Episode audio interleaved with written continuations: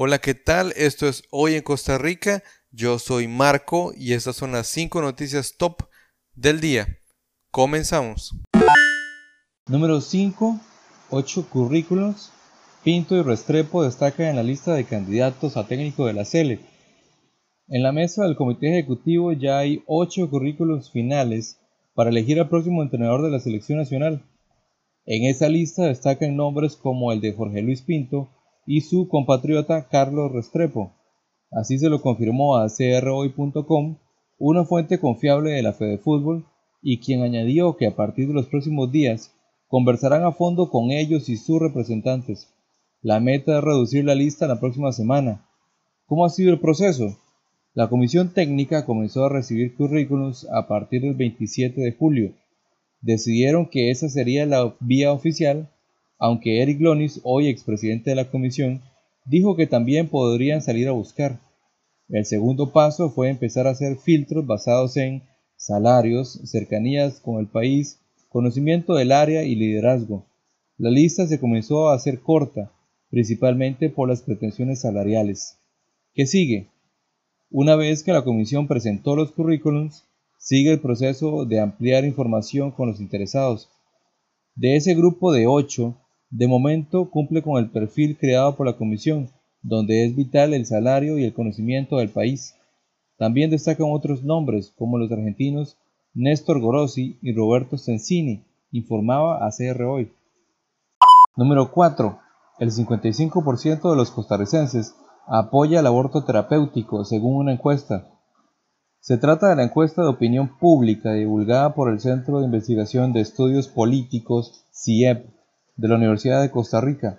La mayoría de los costarricenses, resultados según una reciente encuesta, apoya la interrupción terapéutica del embarazo.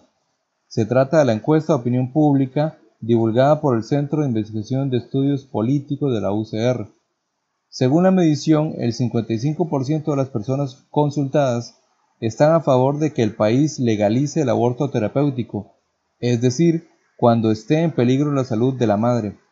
El 45% está en contra, pese a que esta posibilidad ya forma parte de la legislación costarricense. Aunque el Código Penal establece que las mujeres gestantes pueden tener acceso a la protección de su vida y salud, el gobierno no ha elaborado un protocolo que establezca los términos de aplicación de esta normativa. La situación ha generado durante los últimos meses un fuerte debate en la sociedad costarricense, informaba en teletica.com. Número 3. Costa Rica reabrirá mañana el acceso al volcán Poás con más medidas de seguridad. Mañana reabrirá el Parque Nacional Volcán Poás, cerrado desde abril de 2017 por erupciones freáticas con un nuevo modelo de gestión de riesgo que garantice la seguridad de los visitantes, informó una fuente oficial. El presidente costarricense, Carlos Alvarado, dará mañana en un acto oficial el banderazo de salida para que los turistas puedan ingresar nuevamente al parque, uno de los más visitados del país, indicó Casa Presidencial en un comunicado de prensa. El Parque Nacional Volcán Poás contará con un nuevo modelo de gestión de riesgos que incluye la construcción de refugios, la compra de implementos de protección y capacitaciones. Las disposiciones incluyen la construcción de cinco refugios, la compra de sensores de gases en tiempo real, cascos y mascarillas, rotulación de seguridad y capacidades a guardaparques, guías turísticos y vecinos de las comunidades aledañas. El parque además contará con una nueva logística de acceso que regulará las visitas y consiste en un tiempo limitado en el cráter e ingreso controlado de grupos de 50 personas.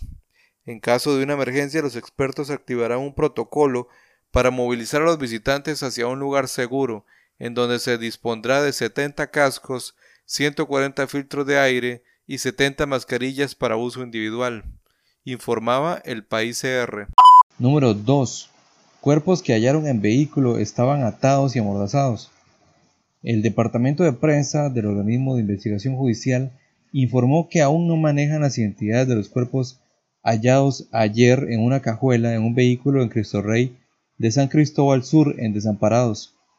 Según declaraciones de Maricel Rodríguez, vocera del OIJ, ambas víctimas presentaron heridas de arma de fuego. Una de ellas tenía un disparo en la cabeza. Fue una vecina de la zona que siempre salía a hacer ejercicios quien se percató del hecho.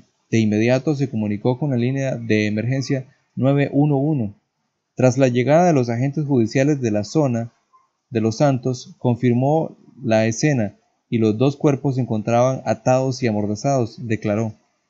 Es importante señalar que en estos momentos se encuentran a la espera de un patólogo y un especialista lofoscopía, esto con el fin de que los indicios que se recuperen en la escena sean efectivos para la investigación.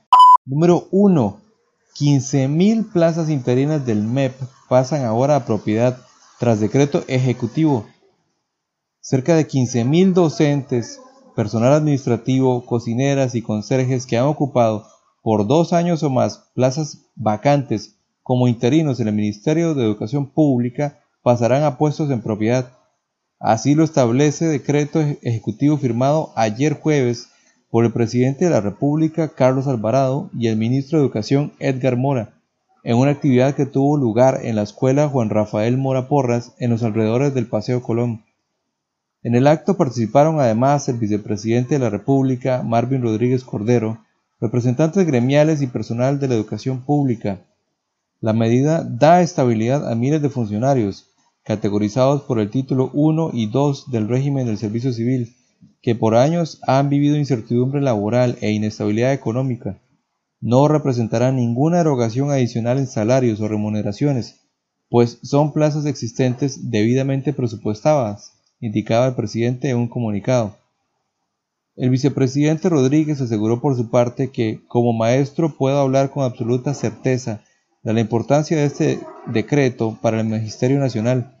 Me ha tocado vivirlo en carne propia, ver maestras y maestros que se han jubilado de manera interina y por lo tanto toda su vida laboral han estado en completa desigualdad en condiciones realmente lamentables, informaba teletica.com.